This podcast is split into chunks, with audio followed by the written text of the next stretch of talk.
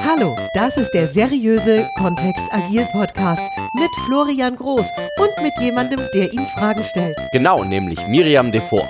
Jede Woche. Wir freuen uns auf die spannenden Themen und auf dich als Hörer, Wieso eigentlich seriös? weil es so ist. Wir spielen das große Hier kommt der nächste wichtige Begriffe-Spiel. Nee, der Begriffe? Hier kommt der nächste wichtige Begriff Spiel. So ist es recht. Sollen wir es einfach nochmal machen? Willkommen. Nee, nee, wir haben keine Zeit. Es geht um Scrum. Ja. Scrum, für alle, die sich mit Agile, Agil ein bisschen auskennen, ist das vermutlich eh eine bekannte Größe. Für alle, die sagen, ich will es mal genau wissen, wenn mich einer fragen würde, was ist denn Scrum, würde ich es gerne erklären können. Hier sitzt Florian und wartet darauf, dass ich ihm endlich die erste Frage stelle. Hallo Florian, was hat Scrum Hallo. mit Agil zu tun?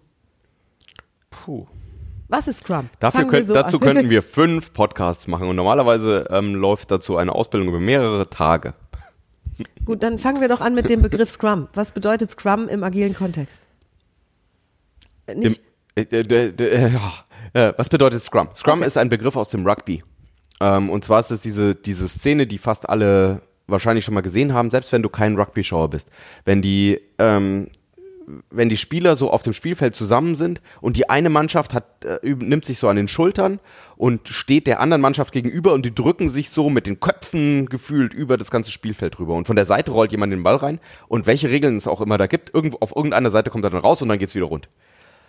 Und ähm, das ist der Begriff, den zwei Japaner genommen haben für eine, für eine Art der Zusammenarbeit schon 1989. Ähm, und die Idee dahinter ist, dass wir in einem System zu dem Zeitpunkt sehr viel Energie drin haben. Und zwei Amerikaner haben das dann übernommen und haben daraus ein Prozessframework gemacht oder ein, Rahmenwerk gemacht, wo es so ein paar Regeln gibt, wie können wir zusammenarbeiten. Und die beiden waren dann dabei, als das Agile Manifest unterschrieben wurde. Also Scrum ist älter als das Agile Manifest und ist gleichzeitig der Standardprozess in, inklusive, also einmal, wie läuft's ab und zum anderen, welche Rollen habe ich ähm, in der agilen Welt, zumindest heute in Deutschland. Ist es also, ich frage jetzt einfach, ist es, ist es, wie wird gearbeitet? Jo, ganz zusammengefasst, kondensiert für diesen Podcast, ja. Unter scrumguides.org kannst du auch nachlesen, wie es, ähm, wie die Regeln dafür sind. Das ist aufgeschrieben, sind irgendwie 13 oder 15 Seiten, irgendwie so um den Rahmen rum. Und da steht drin, wie funktioniert Scrum.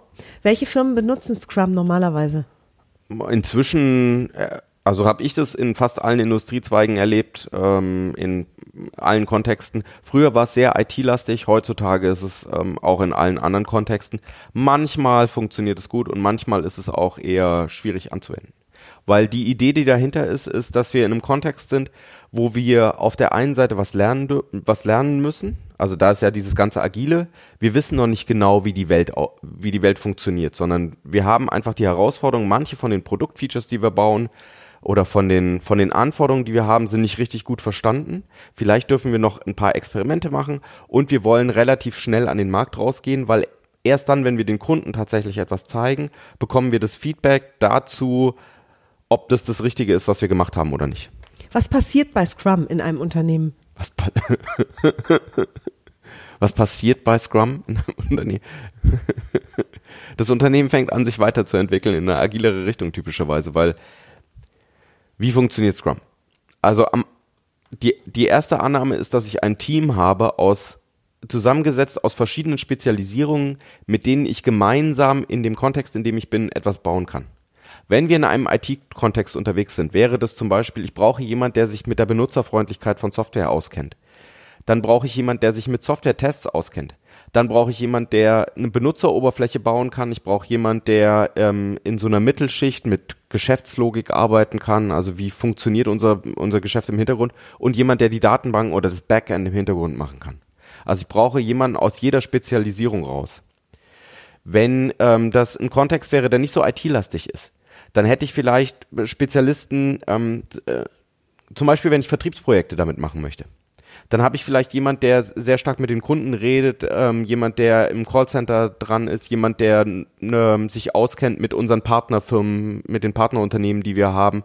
Wie kann man an die rangehen? Ich habe jemanden, der ähm, sich sehr stark mit Projektmanagement beschäftigt oder der eben so eine Spezialisierung mit reinbringt. Ich habe jemand, der ähm, mit Druckerzeugnissen ähm, sich gut auskennt. Und ich habe vielleicht jemand, der sich in dem IT, in dem Digitalen auskennt, jemand mit Social Media. Irgendwie so ein Team, das zusammengestellt ist.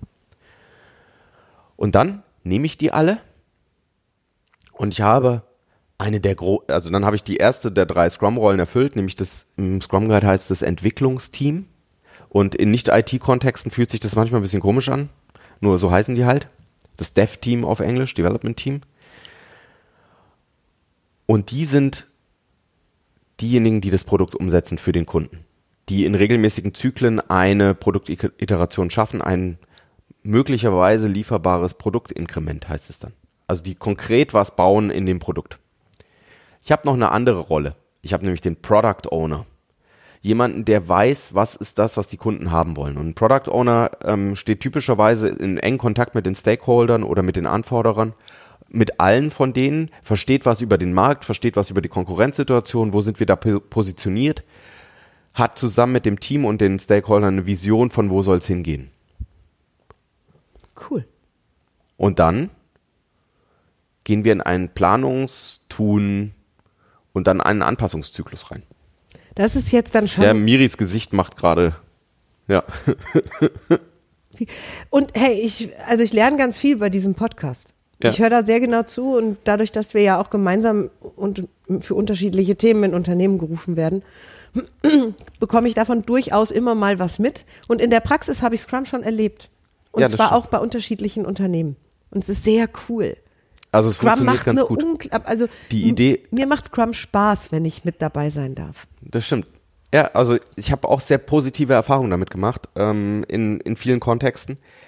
Weil die Idee immer ist, dass ich mir für eine bestimmte Zeit und ähm, typisch sind zwei bis vier Wochen, das ist da, dann halten wir uns an die Regeln. Ähm, für zwei Wochen mir gemeinsam überlege, ähm, so aus Pro Product Owner Sicht oder Product Ownerin Sicht, was ist das, was, was wir in diesen nächsten zwei Wochen am meisten an Wert liefern könnten?